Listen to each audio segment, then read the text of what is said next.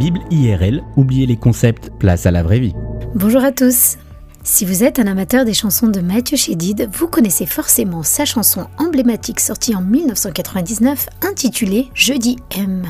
Saviez-vous que cette chanson est le fruit d'une collaboration entre Mathieu et sa grand-mère André Chédid qui en a composé les paroles?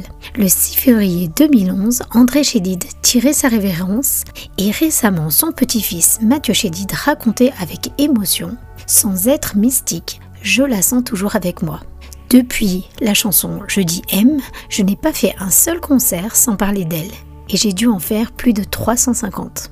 Sans connaître en grand détail la vie d'André Chédid, on peut sans conteste affirmer qu'elle avait su se faire aimer par son public, mais surtout dans sa vie privée par sa famille, ses enfants et ses petits-enfants. Sur la tombe d'André Chédid au cimetière Montparnasse, on peut y lire une citation de Chrétien de Troyes Le corps s'en va, le cœur séjourne. Et effectivement, même si André Chédid n'est plus de ce monde, l'héritage matériel, culturel, spirituel et affectif qu'elle a laissé perdure malgré son absence. Et vous, qu'allez-vous laisser derrière vous? Est-ce que la Bible a quelque chose à nous dire à ce sujet? En matière d'héritage matériel, l'histoire du roi David nous enseigne qu'il est important de savoir préparer son testament avant son grand départ sans une intervention de Bathsheba qui demande au roi de prendre une position ferme avant qu'il ne soit trop tard, l'accession au trône de son fils Salomon aurait pu être compromise. Et vous le savez bien, les problèmes d'héritage sont la source de beaucoup de conflits dans les familles. Exprimer clairement vos voeux, c'est une façon de protéger ceux que vous aimez et de garder tant que possible l'unité familiale. La Bible nous enseigne aussi à transmettre en héritage nos valeurs et notre identité chrétienne aux futures générations. Le psaume 78 nous dit Nous avons entendu et nous savons ce que nos pères nous ont raconté. Nous n'allons pas le cacher à leurs descendants. Nous redirons à la génération suivante les œuvres glorieuses de l'Éternel, les puissants actes et les prodiges qu'il a accomplis. Avez-vous eu l'occasion de raconter à votre famille votre témoignage?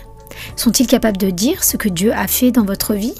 Les miracles dont vous avez été témoin, les moments difficiles où Dieu vous soutenait Enfin, la Bible nous enseigne à laisser un héritage affectif à nos proches.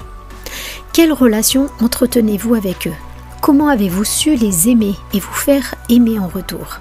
1 Corinthiens nous donne les clés de ce qu'est le véritable amour, celui même que Jésus a manifesté pour nous. L'amour est patient, l'amour rend service, il n'est pas jaloux, il ne se vante pas. Il ne se gonfle pas d'orgueil. L'amour ne fait rien de honteux. Il ne cherche pas son intérêt, il ne se met pas en colère, il ne se souvient pas du mal. Il ne se réjouit pas de l'injustice, mais il se réjouit de la vérité. L'amour excuse tout, il croit tout, il espère tout, il supporte tout. L'amour ne disparaît jamais. Jésus a consacré sa vie à préparer l'héritage qu'il voulait nous laisser. Et de votre côté, comment votre héritage est préparé? Merci pour votre écoute et à bientôt